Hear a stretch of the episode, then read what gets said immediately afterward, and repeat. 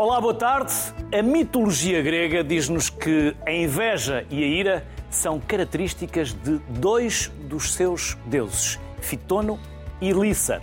Ora, como seria de esperar, ambos criam caos, geram vinganças e promovem quesílias. Na verdade, na vida real, não serão também estes dois pecados mortais que provocam tanto daquilo que nós estamos a viver nas nossas vidas e no mundo? Hoje continuamos nos pecados capitais e escolhemos a inveja e a ira. Para isso, mais dois convidados comigo, para já aqui em estúdio. David Erlich, professor de Filosofia e membro do grupo de reflexão O Futuro Já Começou, da Presidência da República, e Patrícia Barnabé, jornalista. Aos dois, a maior simpatia que tiveram em estar connosco, por isso, o nosso maior agradecimento também por essa generosidade. Eu gosto muito de filosofia. Não sou um especialista em filosofia, mas gosto muito de filosofia. Embora a minha primeira experiência na filosofia tenha sido muito complicada.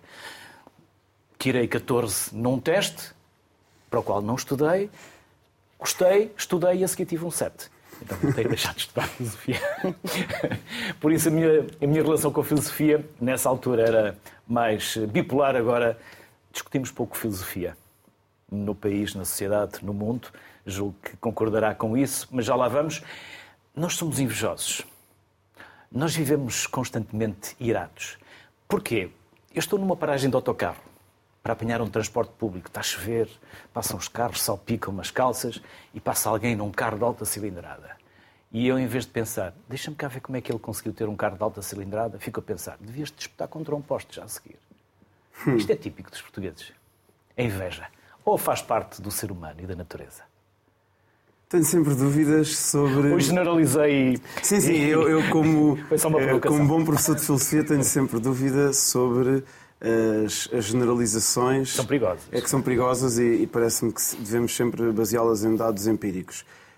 Em certo sentido, o facto de haver uh, sete pecados uh, tipificados como pecados capitais e o facto dessa lista uh, já um, ser relativamente estável desde o início da Idade Média revela que há determinadas características do humano que são universais. Eh, ou pelo menos eh, bastante presentes ao longo de todas as culturas, e que nos despertam para um certo, para um certo caráter trágico do humano, que é eh, combatemos os pecados não deixando de ser pecadores. Agora, trazendo para a atualidade, parece-me que efetivamente o ambiente das redes sociais trouxe um redespertar, talvez, da inveja, mas porque também houve um uh, acréscimo de exibicionismo. Já não nos basta ter o Ferrari e andar com ele na rua. A seguir temos de tirar uma fotografia. Ou um bom prato e metê-lo no Instagram. Exatamente. Portanto, há, há um certo prazer atual em ser um sujeito que se constitui como objeto ao despertar a inveja do outro. Mas, oh David, antigamente não se fazia o mesmo à mesa de café tirávamos um rolo, queimávamos um rolo de fotografias, mandávamos revelar e depois mostrávamos as fotografias aos amigos das nossas viagens. Só que fazíamos isso para 4 ou 5 pessoas à mesa de café. Agora fazemos para 5 ou 10 mil pessoas nas redes sociais. Amplificámos? Amplific... Já não fazíamos antes. Não gostávamos de mostrar as nossas fotografias e, e os nossos passeios e as coisas bonitas? É uma excelente pergunta. Parece-me que antes, aquilo que hoje em dia se chama partilha, é uma partilha que não necessariamente tem um interlocutor. Ou seja, eu eh, vou de férias para um destino paradisíaco e carrego no botão partilhar, mas partilho uh, com o mundo em geral, partilho com todos os meus seguidores. Nos tempos prévios às redes sociais e ao smartphone, isso era apenas uh, privilégio das celebridades e sempre filtrado pelo olhar, e estou perante dois jornalistas, pelo olhar do jornalista. Ou seja, mesmo eh, a celebridade que eh, tirava uma fotografia do seu recém-nascido ou do seu novo palacete, precisava que o filtro jornalístico e que, apesar de tudo, por muito que houvesse, e há revistas de famosos, têm um código deontológico, validasse essa partilha. Atualmente, nós uh, chamamos muitas vezes uh, partilha a algo que é apenas um nome pomposo para o estímulo do exibicionismo. E, curiosamente, a meu ver, isso reduz o usufruto. Ou seja, é despertado em, em muitos de nós um prazer narcísico de nos constituirmos como objeto da inveja do outro. Estava aqui quase a tentar ler os pensamentos da Patrícia. Patrícia, e o filtro dos jornalistas cortava um bocadinho esta ira e esta inveja? Ah, sem dúvida. Sim. Essa mediação do jornalismo. Eu acho que, eu acho que o jornalismo. Agora não, estamos aqui só para falar do jornalismo, não é isso? Sim, mas eh, eu acho que o jornalismo, apesar de tudo, sempre fez essa filtragem, mesmo sendo do social, ou no caso da moda, foi a área onde eu trabalhei a vida inteira. Um, e, e, não vamos entrar em bom gosto e em mau gosto, mas, mas havia um cuidado da importância das coisas e acho que agora há uma tendência para um nivelamento. É bom porque é democratizante, ou seja, há cada vez mais pessoas a poderem ter opiniões e, e a poderem espalhá-las e discuti-las, mas ao mesmo tempo também há muito pouca noção.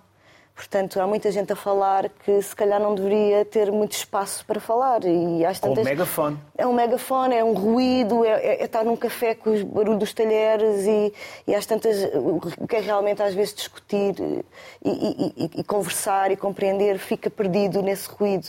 E é aí que o jornalismo é bastante importante, eu acho, para fazer essa filtragem, essa edição, esse cuidado de. E estas duas perguntas que eu fiz ao David em jeito de provocação. Nós somos invejosos. Eu, por acaso, acho que os portugueses são, são um bocadinho invejosos. O Camões deixou isso escrito, não é? Sim, e, vários filósofos. Uh, o professor Gé Gil fala bastante sobre isso, uh, o professor Eduardo Lourenço também falava bastante sobre isso, mais o professor Gé Gil, mas no sentido em que uh, fomos um povo muito amesquinhado pela ditadura, pela Igreja Católica, pela pobreza também. E, de certa forma, eu acho que a inveja diz muito mais sobre quem inveja do que sobre quem é invejado. Nós estamos a falar das redes sociais e da necessidade de se aparecer e de se exibir, e eu acho que a inveja vem muito da, da incapacidade de, se, de, ter essa vida, de ter essa pulsão de vida, não é? Como o professor José Gil sempre disse muito bem. E eu acho que é isso que às vezes eh, leva o povo português, por ter tido tantos anos, ter sido tão fechado, quando alguém tem uma demonstração maior de, de brilho, de opinião, de se destacar, tem a mania, quer dar nas vistas. Anda a roubar. que seja. Mas isso não acontecerá uh, noutros países também. Tenho sempre. Ou, so, ou somos nós que sempre... somos, ou somos latinos, ou é da natureza. Não, não discordo deste diagnóstico, mas tenho Sim. sempre esta dúvida sobre estas uh, generalizações. Não? É? Os eu portugueses percebo. isto, os americanos isto, as mulheres percebo, isto, os homens mas aquilo. Eu, mas eu acho, eu nasci nos eh. anos 70 e eu noto um evoluir, por exemplo, em relação a isso, a partir do momento em que há as redes sociais, que as pessoas começam a ter espaços de claro. comunicação própria. Uh, e, e, antes não. Uh, Portanto, eu acho que isso existia porque houve, de facto, um, uma razão para isso existir. Todos os povos têm isso e todas as pessoas têm. Eu acho que não há classe social, não há mas eh, eu acho que houve uma tendência social e histórica para isso poder acontecer, precisamente por. Eh, eu gosto muito daquela imagem de o português gosta de espreitar eh, atrás dos cortinados, mas fecha os cortinados quando alguém olha para ele. Portanto, eu acho que há um lado. Estamos sempre não... a espreitar pelo buraco da fechadura. Sim. Não é? Por não podemos dizer tudo o que achamos, há, há um olhar sobre o outro um bocadinho mais, se calhar, mais crítico, não sei. Mas é só uma impressão. E o que nos diz a filosofia, David? E os filósofos, o que é que nos dizem? Eu tenho um especial interesse, estava a pensar nisso ao vir por aqui, pela filosofia helenística. E filosofia? Eh, a filosofia helenística, que no fundo tem três grandes correntes: o, o ceticismo, uh, o estoicismo e o epicurismo. E um, eh, o objetivo comum destas correntes, e curiosamente estas palavras entram até no nosso vocabulário cotidiano, é o de. Um, procurar a paz de alma, a serenidade. E, em certo sentido, cada uma delas tem o seu diagnóstico eh, para eh, emoções ou sentimentos que nos perturbem. Porque o que é interessante no, nos, nos, sete pecados ditos capitais, ou sete, sete pecados mortais, é que cada um deles é um exagero de um traço que, de forma moderada, é até adequado. Por exemplo, uh, o o pecado da, da, de ser glutão, da gula, exatamente, estava a faltar a palavra, o pecado da gula. Bom, num traço moderado nós precisamos de comer. Ora, Pegando no exemplo uh, do. Não comer que nem um abado. Exatamente. Ou infarto a burros. Exatamente. Um, e pegando o, Álvaro, no... o padre Álvaro já está à espera. Eu espero que ele depois não fique chateado. sim, sim, sim. Eu, eu, eu, eu, eu, eu conheço o Álvaro, eu ia sou, sou amigo do Álvaro. Mas, mas completando aqui o, um raciocínio de forma breve. Um, para o estoicismo, por exemplo, sermos uh, tomados uh, por, uma, por um sentimento uh, exagerado, por exemplo, o de ira ou de inveja, é deslocar-nos da ordem natural do mundo, ou seja, é afastar-nos da ordem natural das coisas e, em certo sentido, alimentarmos um narcisismo que nos afasta da compreensão de que naquele momento, na ordem natural das coisas, cabe ao meu vizinho ter um Porsche e cabe-me a mim uh, ter um Fiat Uno. De igual modo, um, o epicurismo, por vias diferentes, também aponta para uma moderação uh, dos sentimentos. Porque o epicurismo aponta para a ideia de que um, o, o, mais importante desejo de todos é o desejo eh, pela ausência de dor e pela ausência de perturbação na alma. E, portanto, o maior Porsche ou o melhor hotel que podemos ter é o hotel que temos na nossa própria existência, calma e serena todos os dias. Para finalizar, um, o ceticismo alimenta-se da ideia de que muitas vezes estes sentimentos exagerados uh, assentam numa certeza. Por exemplo, um colega meu é promovido eh, e eu fico com inveja porque tenho a certeza de que uh, aquele posto me ia trazer uma vida de sucesso. Bom, os céticos antigos o que é que nos dizem? Dizem-nos, é quê? suspensão do juízo, que certeza tens tu que aquele emprego era o melhor, e ao ter uma atitude de dúvida em relação ao mundo, ao ter esta, esta distância de dúvida, de suspensão de juízo entre o sujeito e o mundo, os sentimentos desagradáveis hum, decrescem de grau de intensidade porque muitas vezes eles assentam nas falsas certezas. O António Vilar é, é o nosso próximo convidado. Ele está à distância, tem uma janela temporal temporal de 10 minutos, por isso vamos, vamos aproveitar aqui este, este intervalo do António. António, vou, vamos tratar por tu, porque tratamos por tu, por isso se começar a tratar claro. por você, daqui a pouco vou acabar de tratar por tu. O António é professor universitário, é um dos amigos que eu tenho a honra de ter no meu catálogo. António, o que te apraz dizer sobre a inveja, a ira? Podemos começar pela lei. O que é que a lei faz? Modela, modera? Por onde queres começar? Boa tarde. Sim, a, a, a lei, as leis procuram sempre encontrar eh, equilíbrios para os conflitos de interesses. E, e, nos conflitos de interesses eh, emergem naturalmente a ira e a inveja. Mas a lei não chega, a lei não chega há questões essenciais e o, o professor David Erlich, como filósofo e referente... Eu disse Erlich, eh, mas é Erlich, não é? Eu, eu, acho, que, acho que, António, acho que eu errei. O erro foi meu. É Erlich. Eu, eu como bom David... pluralista, aceito qualquer das formas. Pronto, Erlich ou Erlich? É, alemão, mas Erlich. depende de ser de origem alemã ou não. Uh, origem alemã ou não? É de origem Yiddish, que é um idioma que ah, então cruza o hebraico com o alemão. É um, é um apelido de origem judaica da Europa Pronto. de Leste. Então, de origem judaica da Europa de Leste. Pronto. Sim. Podes continuar, António. Dizia, dizia que refere que é uma questão muito, muito filosófica. Eu acredito que seja. Partia tudo e parte tudo da natureza humana. Depois há mutilações. Há povos que são mais atreitos, uh, uma cultura de conflitualidade, de outras emoções mais pacíficas, e há povos que são sei lá, o povo francês, por exemplo, eh, a nação francesa é muito conflituosa, é uma sociedade de, de, conflito. Mas a natureza humana é sempre a mesma.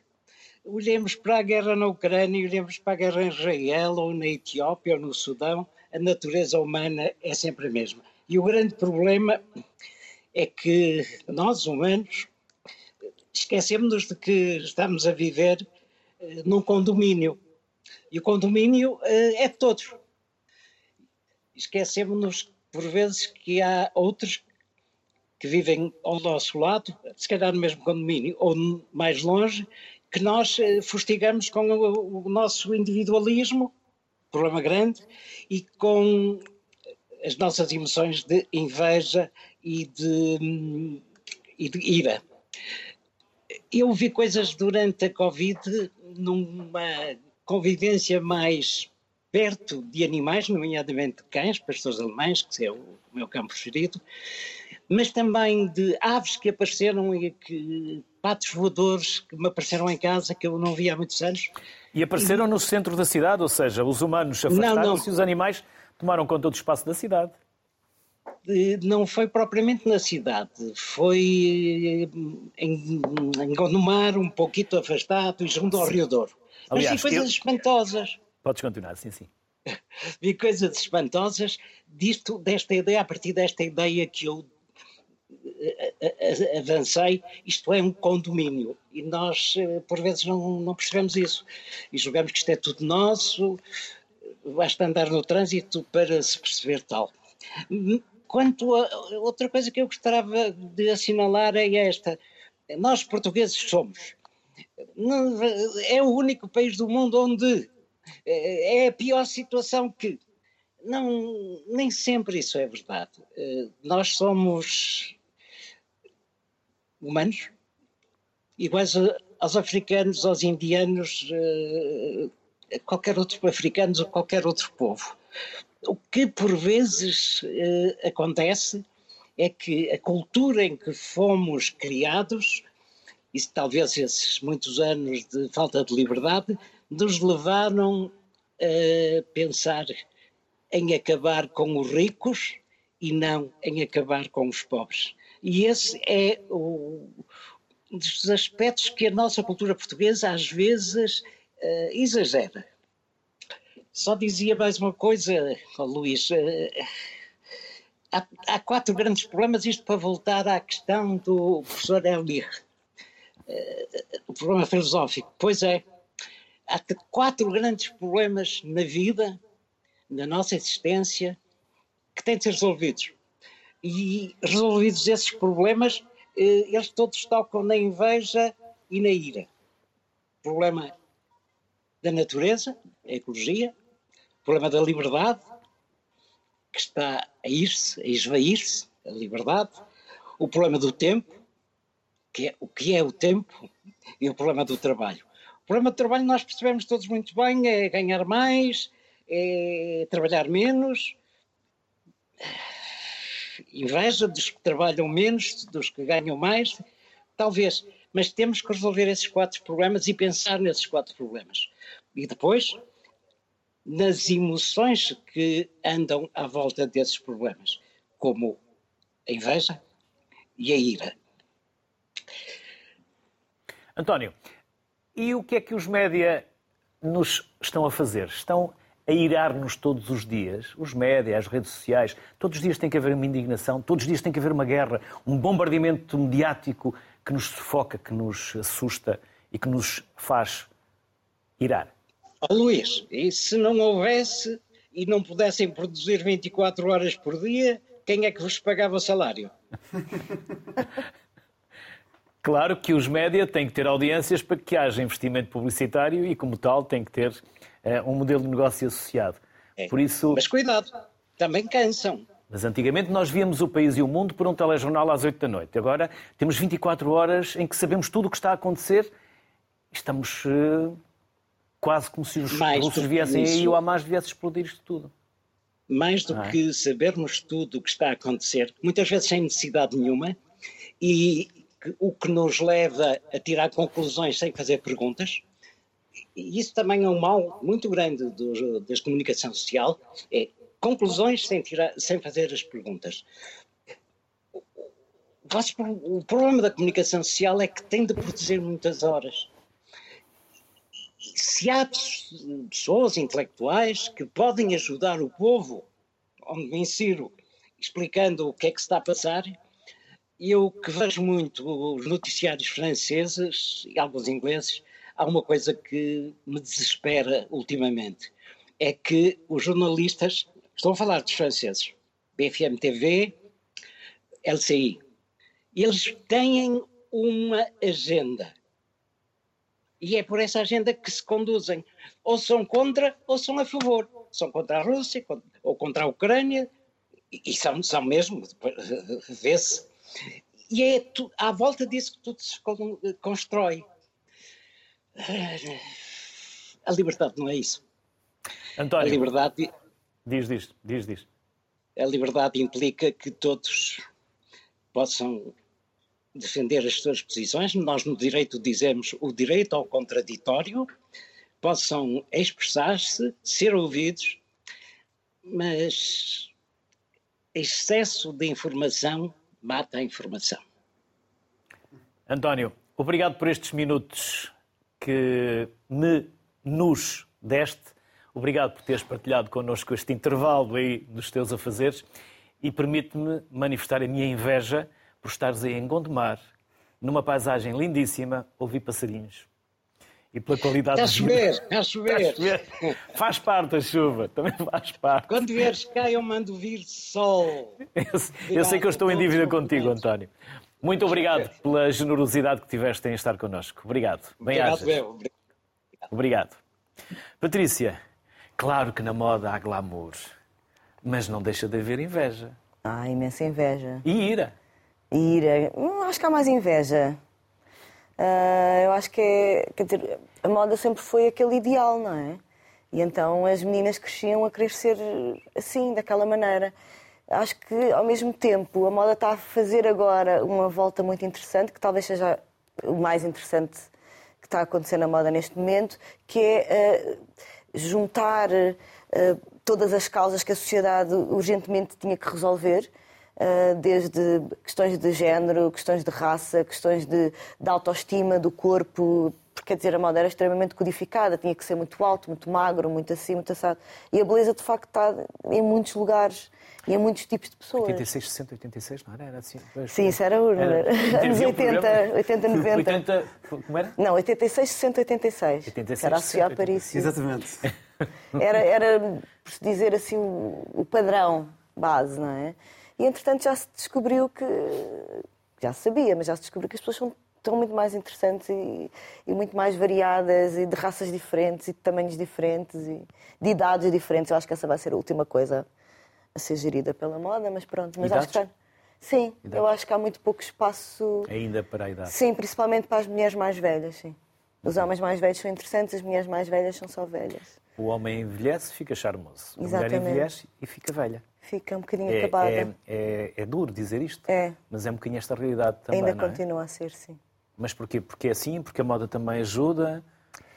Porque, quer dizer, vamos parar outro sítio que é um bocadinho as sociedades patriarcais. As mulheres são, é sempre suposto serem mais novas, é sempre suposto serem mais frescas, é sempre suposto serem muito mais objeto de desejo e, e está muito mais codificada a beleza feminina do que a masculina. Uh, se o homem tiver humor, se tiver graça, se tiver Agora, a mulher pode ter isso, mas até às vezes assusta um bocadinho. Se for muito vistosa, muito opinativa, muito. Uh, pronto, ocupar muito, muito espaço no, no, na, na, mesa social, por assim dizer. E aí podíamos voltar outra vez um bocadinho à inveja, há muito isso. Uh, pronto, mas eu acho que é um caminho que está, que está muito melhor. Nós estamos muito melhor do que alguma vez. Também é habitual dizer-se, não sei se certo ou se errado, a Patrícia dirá, que as mulheres são invejosas. Entre elas. São muito invejosas entre elas, mas mais uma vez também noto uma grande diferença na nova geração. E não generalizando, porque as generalizações são sempre perigosas. São sempre perigosas, mas eu digo isto porquê? Porque, hum, e voltando um bocadinho atrás, nós, nós vinhamos de uma sociedade muito mais fechada, muito mais rural, por assim dizer. E as mulheres também sempre se definiram pelo, pelo homem que tinham. O pai, que lhe, dava, que lhe dava o nome, eventualmente um irmão, e depois o homem que conseguiam, com quem conseguiam casar. Por isso é que se dizia que atrás de um grande homem está uma grande mulher. Atrás. Atrás, nunca, nunca ao lado. É sempre atrás. É sempre atrás, não é? E Portanto, essa expectativa fez das mulheres. E depois o facto de elas não trabalharem, portanto, viviam muito fechadas no seu ambiente eh, familiar. familiar. A amizade feminina é das coisas mais recentes da, da sociedade, eh, quanto a mim. É, é uma grande descoberta e muito interessante, mas pronto, não, não indo por aí. Então, eu acho que isso fez com que as mulheres olhassem sempre para as outras, de certa forma, como umas, umas competidoras, não é? Uh, tanto que, sei lá, o ser amante é uma coisa que as mulheres permitem muito mais do que os homens. É muito mais complicado, mesmo as nossas vidas, as histórias que nós conhecemos. Eu conheço muito poucos homens que se prestem a isso e conheço bastantes mulheres que acabaram por, por fazê-lo, porque há, há, dentro delas uma forma inconsciente, uma vontade de, de de conseguir, de chegar, de, de brilhar, de, ser a escolhida. Ou seja, a mulher perdoa mais facilmente ao homem a infidelidade do que o homem à mulher? Ah, sem é dúvida absolutamente nenhuma. Algumas até fazem de conta que nem percebem, que é para não terem que fazer alguma coisa em relação a isso. Talvez pelo excesso de dependência? Talvez pelo excesso Financeiro, de dependência. Financeiro, social. Aí temos. Quando isso deixou de existir, permaneceram os padrões. E que ainda se sente. Eh, a minha geração ainda sentiu bastante isso. David, eu David estava a concordar com as várias abordagens da Patrícia. Queres Estava, estava, estava, ou... estava a lembrar-me do Segundo Sexo, da Simone de Beauvoir, um, e também de um autor homem, mas dos primeiros uh, feministas da, da, tradição filosófica ocidental, o Stuart Mill, num livro chamado Da Sujeição das Mulheres. Como nós, por vezes, confundimos aquilo que é consequência um, de uma situação social uh, de dominação uh, com uma suposta característica natural de um género. E, e, concordo com esta análise, ou seja, se nós dizemos a metade da humanidade, a metade da humanidade mulher, que não pode ir trabalhar, que tem de ficar em casa, que desde que são crianças, felizmente isto está a mudar, portanto falei no presente, mas é um presente passado, cada vez mais passado, mas que não se podem sujar, que têm de estar sempre bonitas, que não podem ir brincar para o baloiço, que não podem ir para a lama, mas se tiver um irmão já pode fazê-lo.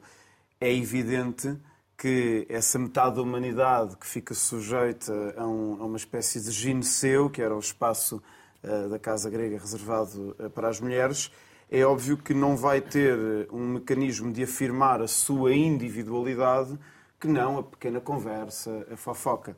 E, portanto, é um, é um diálogo até que costumo ter porque uh, incomoda-me esta ideia que às vezes surge nos locais de trabalho, ah pá, trabalhei numa equipa que era só mulheres e nem sabes, era só fofocas. Não duvido de quem está a falar disso, está a falar de uma experiência concreta que teve. Mas não devemos naturalizar diferenças uh, que são sociais. Nomeadamente esta diferença. Não acho que haja nenhuma tendência, uh, e não, até agora não li nenhum estudo credível que aponte, por exemplo, para uma tendência natural para as mulheres serem invejosas. E tinha aqui dois apontamentos enquanto estava uh, a ouvir aqui os meus colegas de, de, painel que me, que me recordei, que é uh, a tolerância que há face a um pecado conforme se seja homem ou mulher. Por exemplo, o pecado, um, o pecado da ira, se é um homem que se zanga de vez em quando e dá um murro na mesa, é um, é um, é macho. É um líder, é um macho. Se é uma mulher, é mandona. Ou é? histérica. Portanto, é. Uh, Ou histérica. Uh, exatamente. Portanto, uh, a ira é socialmente muito mais aceite ao, para o homem do que para a mulher. E, entretanto, enquanto estava... Eu diria todos os pecados, mas... É, é, estava a pensar nisso. Se calhar a maior parte dos são pecados... Todos, mas... Sim, essa seria uma análise, uma análise interessante, irmos pecado a pecado. Se isto fosse um, um laboratório de pensamento crítico ou uma Exato. aula eh, de filosofia dedicada ao pensamento crítico, podíamos fazer uma tabela no quadro, ir pecado a pecado e, e debater. Outro aspecto que me estava a recordar é a noção eh, freudiana da sublimação. Isto é, eu não sei até que ponto uh, procurar aniquilar o pecado uh, não leva uh, a neuroses a recalcamentos e até que ponto a chave, mais do que recalcar o pecado, é sublimá-lo e transformá-lo em algo construtivo.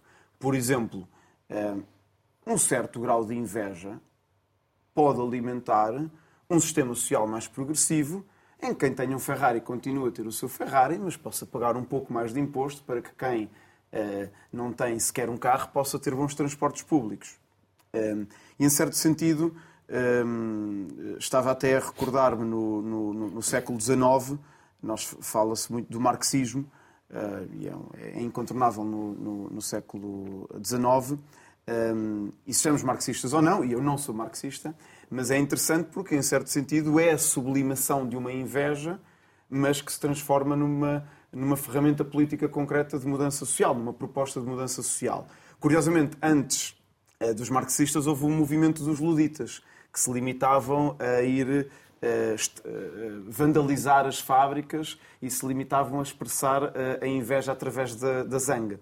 E, portanto, estava a refletir sobre até que ponto a grande questão que cada um de nós se pode colocar não é como aniquilar este sentimento pecaminoso, mas sim como dialogar com ele como em vocabulário freudiano passá-lo do, do id, que é o domínio do impulso, do impulso não pensado, uh, da, da, da, emoção que nos toma, e passá-lo para o domínio egótico, no sentido freudiano do termo, da racionalidade e de refletir sobre como posso transformar isso em algo construtivo. Ehm, porque se calhar, e aqui ehm, relembrando toda a ideia nietzscheana da moral do escravo, se calhar sermos zero pecaminosos também nos torna seres um pouco obedientes demais, não é? Sensação. Sim. Uma seca. Devíamos ser uma seca. Vamos, vamos trazer para a discussão esta abordagem católica, porque hum, vem uh, alguém que nos vai falar com uh, o poder da voz e do conhecimento, uh, porque faz parte da Igreja, é o Padre Álvaro Pacheco. Olá, Álvaro. Vamos tratar por tu também, porque também somos amigos. Estás no Seminário dos Missionários da Consolata, no Alta Maia? Exatamente, na tua rua. Onde eu passei três anos, mas depois um dia o Padre Marçal ficou irado e expulsou-me. Mas depois fizemos uma rescisão amigável e ficámos, ficámos amigos. Álvaro, bem-vindo, é um gosto de voltar a receber-te aqui no Sociedade Civil. Pergunto-te porque quando falamos da ira, hum, faz-me lembrar as pragas do Egito. E quando falamos da inveja, faz-me lembrar que Jesus Cristo também foi crucificado muito por inveja. Estou a discutir bem o tema, a lê-lo bem ou queres eh, dissertar sobre isso? Sim, sim, sim. Bem, eu não gostaria só de falar da, da, perspectiva católica. Em primeiro lugar, como missionário, acho que é importante falar da perspectiva humana. Até porque eu já vivi em outros países e tive a felicidade de conhecer o coração de outros povos, ou seja, Já Itália agora, onde estiveste, Álvaro? Porque os missionários da Consolata são isso mesmo, missionários. Largam tudo para ir pelo mundo ajudar os mais necessitados. Onde estiveste, Álvaro? Portanto, estive na Itália durante um ano a estudar o noviciado, a fazer um estudo sobre o meu instituto. Depois terminei a teologia em Londres, no Instituto Missionário uh, no norte de Londres. E depois, uh, quando fui ordenado em 96, tive a felicidade de ir para a Coreia do Sul, onde estive 18 anos. Uh, estive no Oriente, ou seja, outro mundo, outros povos, outras culturas. Mas, como eu dizia, mais do que olhar somente sob uma perspectiva de fé e católica, olhar sob uma perspectiva humana, porque acima de tudo, em primeiro lugar, somos todos humanos. E é quando estudamos bem o comportamento humano, quando temos relações verdadeiramente profundas a nível humano, que aí sim encontramos Deus, porque Deus uh, nos criou. Uma das coisas interessantes que estava a ouvir era precisamente o, o, os efeitos, digamos assim, negativos da inveja, que levam à ira, porque para mim a inveja é um sentimento. Quando se torna em atitude, então transforma-se em ira ou em outras formas de uh, exclusão do outro na minha vida. Mas há um, um termo interessante que se chama santa inveja. E acho que todos ouviram falar deste termo porque a santa inveja o que é que é? É olhar para um colega meu e agradecer a Deus porque ele conseguiu o que tem e, e é como é.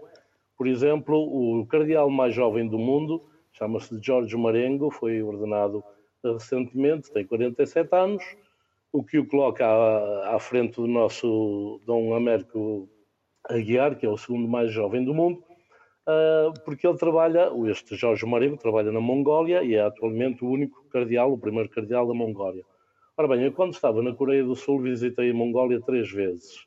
E uma das coisas que eu vi em relação ao povo mongol, através do, da experiência dos meus colegas e da minha experiência na Coreia do Sul, é que precisamente é essa. O ser humano é igual em todo lado, como dizia há bocado o nosso amigo também. Ou seja, se somos todos iguais, os comportamentos são iguais também. Depois, a cultura, claro, influencia o modo como exprimimos esses nossos comportamentos.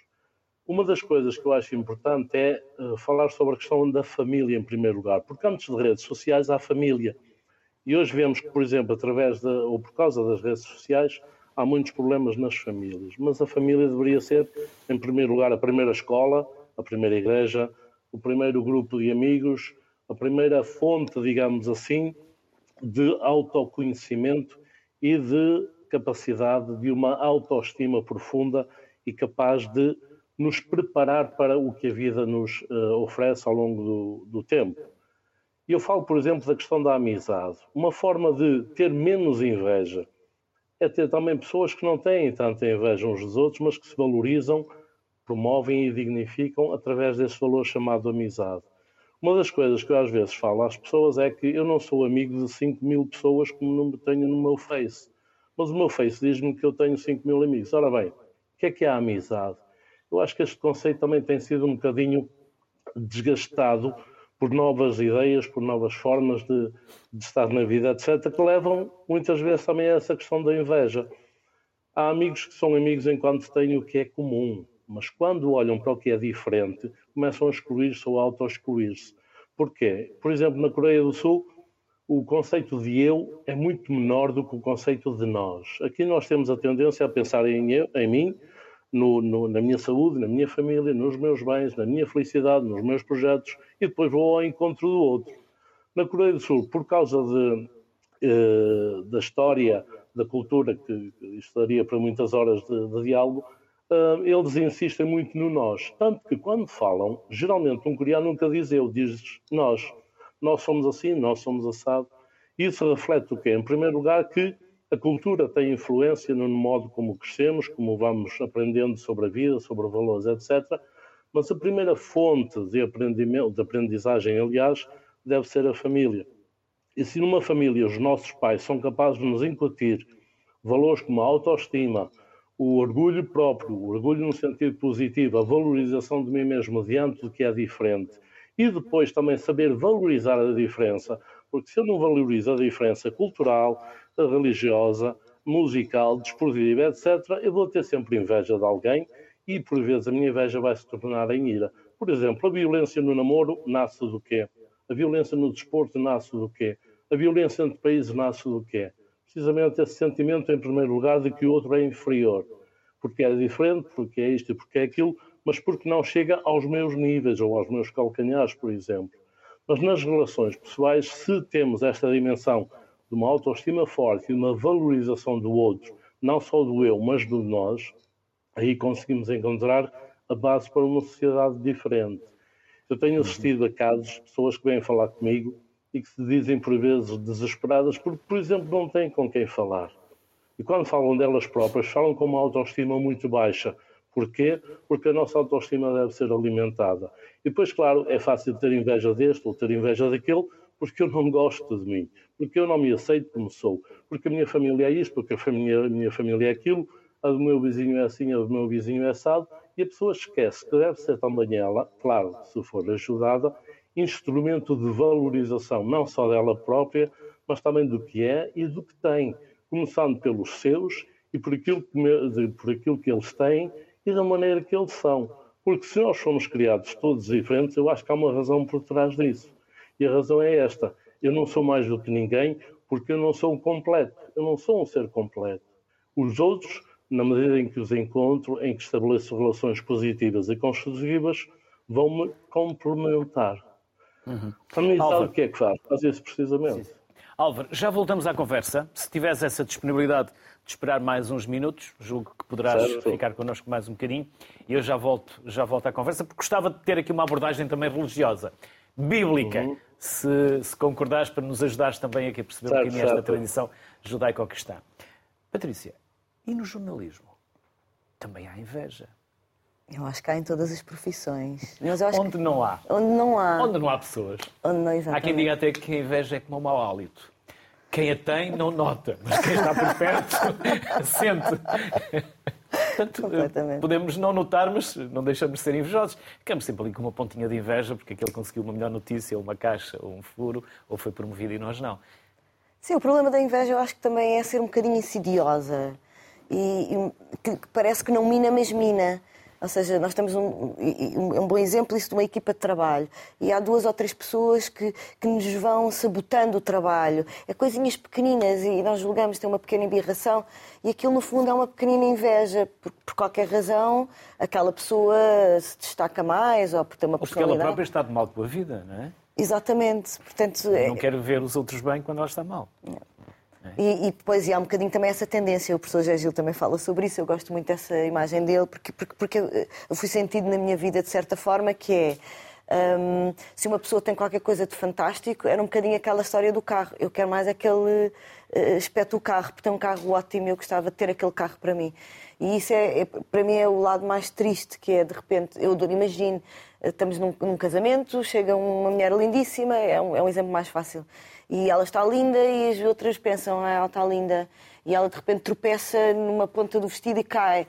Fica tudo contente. Em vez de dizerem, não, ah, vou-lhe perguntar onde é que ela comprou o vestido, ou onde é que ela fez aquele penteado, ou sei lá. Porque todos somos fantásticos. E... Há quem respire com o mal dos outros, não é? Porque tem a ver com o amor próprio, tal como se uhum. referiu aqui muito bem. David, eu vou fazer esta pergunta ao Álvaro. O Álvaro está a ouvir, já se pode ir preparando para ela, mas vou fazer também ao David. Não há aqui uma tradição judaico-cristã que nos leva a pensar muito na ira, nos pecados, de certa forma, na ira, na inveja, na gula e, tantos, e, e em todos os outros que esta semana estamos a dedicar só aos pecados uh, mortais ou capitais, uh, porque as religiões monoteístas, portanto, como tal, têm um Deus. Um Deus, o, um julga, o outro pune e o outro perdoa. É assim? Hum. Eu não quero, não quero dizer quem faz o quê e tive aqui cuidado em dizer para não gerar aqui qualquer é interessante. Há, há, nós... há, um jude... há, um, há um Deus que, que, julga. Há outro Deus que é mais agressivo, que pune. E há outro que é misericordioso. Estamos sempre não, não, devemos, não devemos cair e depois leva-nos para os pecados, para esta tentativa sempre de controle. Não devemos cair, mas o, o, o Padre Álvaro Uh, certamente. Álvaro, já te podes ir preparando uh, para a eh, resposta. Pode certamente aprofundar a, a, a, resposta. Eu, não, não me parece que devemos cair numa leitura simplificada uh, do Antigo Testamento, Tanakh na, na, tradição hebraica, composto nomeadamente pelo, pela Torá, que é o Pentateuco, e o Deus do, do cristianismo. ou seja, cair numa visão simplificadora do Antigo Testamento e do Novo Testamento em que o Deus do Antigo Testamento é o Deus que castiga e o Deus do Novo Testamento é o Deus que perdoa, parece uma visão simplificadora. Não esqueçamos que, por exemplo, o amar o próximo como a ti próprio eh, surge no Antigo Testamento. Não esqueçamos, por exemplo, que no livro do Antigo Testamento, que é o livro de Job... O Álvaro está, está, está a concordar. Uh, sim, sim. Álvaro, isto é diálogo. Isto, não, ou seja, diálogo, não, portanto, não, podem, podem não isto levaria a um, a, um, grande, a um grande debate sobre a transição do judaísmo eh, que a transição é uma parte importante da civilização do judaísmo para eh, o cristianismo ehm, e, e obviamente, eh, sendo eu, alguns entre, estando eu alguns entre o agnosticismo e o ateísmo, parece-me que tanto o Novo Testamento como o Antigo Testamento são muito interessantes. Contudo, a visão de que o Deus do Antigo Testamento se limita a ser um Deus do castigo parece-me, por vezes, uma visão simplificadora e não muito simpática eh, para, para o contributo eh, do judaísmo para a história da humanidade, porque há muitos exemplos, por exemplo, o episódio de Job, em que Deus finalmente se encontra eh, com Job depois de, todo, de, todo, de todos os sofrimentos que lhe atribuiu, um, inclusivamente a história de Noé. Um, várias vezes que Deus se zanga com o povo hebreu, mas depois perdoa. Pragas, inclusivamente, exatamente, inclusivamente o, o, o este imperativo de amar o próximo como a, a, ti mesmo surge no Antigo Testamento. A mim o que me parece interessante é a, a sublinhar que um, ehm, os sete pecados são. A, a, noção de pecado tem uma origem no, no, no, judaísmo e nos gregos também. Um, ehm, mas um, ehm, nos gregos seria uma falha uh, perante os deuses e uma falha eh, perante o ideal do humano eh, que não envolvia necessariamente esta dicotomia eh, céu e inferno. No judaísmo bíblico também não há essa distinção, não há menção à vida eterna. Depois no judaísmo rabínico isso surge. Agora, o que a mim me parece muito interessante é, mesmo desde o agnosticismo ou desde uma visão, ou até mesmo desde o ateísmo, compreender que um, há uma, houve uma necessidade social uh, da religião. Se continua a ser necessário ou não, isto levaria para outro debate e que não é preciso ser religioso para caracterizar o pecado como algo que, levado a cabo, tem impactos negativos sobre o outro e sobre mim próprio. Obviamente que para um não crente como eu, o pecado é apenas uma palavra que damos às ações prejudiciais. Seja ações que prejudicam claramente o outro, nós podemos pensar numa aldeia eh, com poucos recursos, por exemplo, no pecado da gula. Se eu sou demasiado guloso, de repente o meu vizinho não tem o, o, o que comer. E mesmo estes pecados, o pecado da ira, se eu de repente sou alguém que se sujeita muito uh, ao pecado da ira, acabo por uh, uh, dar um banano uh, num vizinho. Mas mesmo pecados que não se traduzam necessariamente numa exterioridade, por exemplo, o pecado da inveja, ao longo do tempo, eu recalcando o pecado da inveja e recalcando e não, e não a manifestando, ela somatizar-se-á e nós sabemos bem no século XXI o perigo das doenças psíquicas. Portanto, para alguém que não fala desde uma perspectiva teológica, o pecado é apenas o nome que damos a ações que são, em certo sentido, trágicas, porque por um lado, ocorrem em todo o mundo, por outro lado, não podem deixar de ocorrer e então trazem ao de cima esta característica humana que é, em certo sentido, viver em combate consigo próprio. Mas também é esse combate consigo próprio que faz a vida humana algo de tão singular, esta aventura de ser um ser eh, humano uh, em existência. Álvaro, direito de resposta ou replicares como quiseres. Não, mais do que tudo é acrescentar algumas coisas que penso que sejam importantes, claro, do ponto de vista bíblico e teológico. Em primeiro lugar, acho que um dos temas fundamentais que descreve a teologia que está por trás do judaísmo e do cristianismo a ideia de fidelidade e infidelidade. A procura da questão do mal, porque é que o mal nasce, etc., está muito a ver com todo o Antigo Testamento, particularmente o Pentateuco, como foi mencionado há bocado. Mas para mim a questão é esta: quando Jesus diz eu não vim revogar a lei, mas completá-la, ou seja, eu não vim deitar abaixo tudo aquilo que nós somos e temos, porque Jesus era judeu, não era católico, o que é que ele vem fazer? Vem ajudar o ser humano a dar-se conta de que não está longe de ser como Deus, porque foi criado à sua imagem e semelhança. E o que nos torna mais próximos de Deus é quando nós nos tornamos mais próximos do nosso próximo. Por isso é que Jesus fala, fala através de parábolas daquilo que é contrário aos pecados, ou seja, a empatia, por exemplo, é uma forma de lutarmos contra a inveja, ou seja, colocar-me no lugar do outro. Bastaria isso para termos a maior parte dos problemas que existem no mundo solucionados ou nem sequer existentes. Porque se eu me coloco no lugar do outro, amar o próximo como a mim mesmo, é essa forma de de ser empático, de criar empatia, e Jesus mostra isso através precisamente de várias parábolas. Só que nós também temos esta tendência humana de dizer: não, a nossa justiça é assim. Fizeste mal, tens que pagar. Portanto, Deus também castiga, Deus também é severo. Porquê? Porque Ele olha para nós e sabe que nós não fomos corretos, não fomos justos, fomos infiéis, logo merecemos um castigo. Mas a questão é esta: é que Deus também vai muito para mais além daquilo que nós pensamos que Deus é. Porque se nós acreditarmos que o ser humano é capaz de ir muito mais além daquilo que são as nossas desgraças e infidelidades e não sei o que mais, através do perdão e através da empatia, por exemplo, podemos recriar o ser humano e podemos recriar as nossas relações humanas. E Jesus o que é que veio fazer? Veio ajudar a que o homem, o ser humano, aliás, tivesse consciência disso, que eu sou capaz de mais e de melhor. Tenho que ter esta perspectiva de que o outro não é meu inimigo, de que o outro não é ou está acima ou abaixo de mim, mas que está a meu lado, é um companheiro de viagem. E aí está, mais uma vez, penso eu, a importância da dimensão da amizade. Porque, claro, todos nós temos inveja, às vezes, de uma situação ou de outra, de uma pessoa ou de outra, mas depende depois da atitude que temos perante esta nossa própria inveja. Porque ter esse sentimento é natural, porque sempre desde pequeninos olhámos para o lado e víamos que um tinha mais e, e outro tinha menos, mas geralmente nós temos a tendência de olhar para quem? Para o que tem mais e não nunca para o que tem menos, por exemplo. E muitos problemas nascem disso também.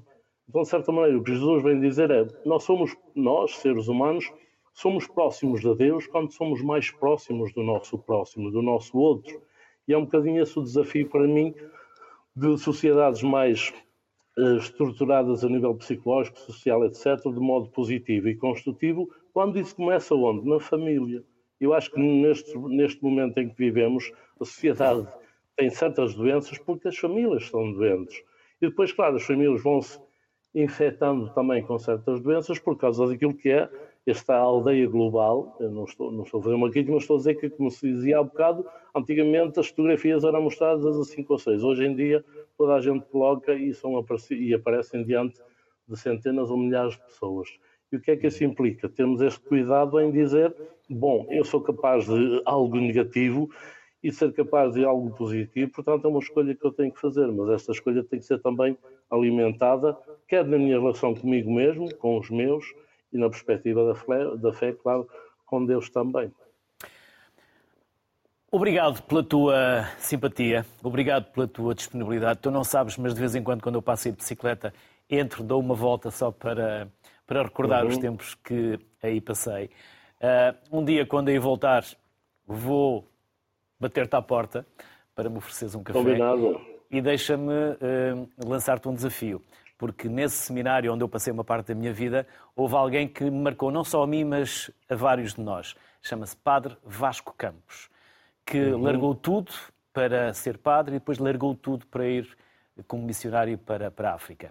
E esse homem marcou-nos a todos e mostrou-nos que a inveja não devia fazer parte das nossas vidas e que a ira também não era boa conselheira. Por isso, Obrigado pela tua simpatia e obrigado por todos que fazem parte do Seminário dos Missionários da Consolata, porque na verdade vocês impactaram as nossas vidas.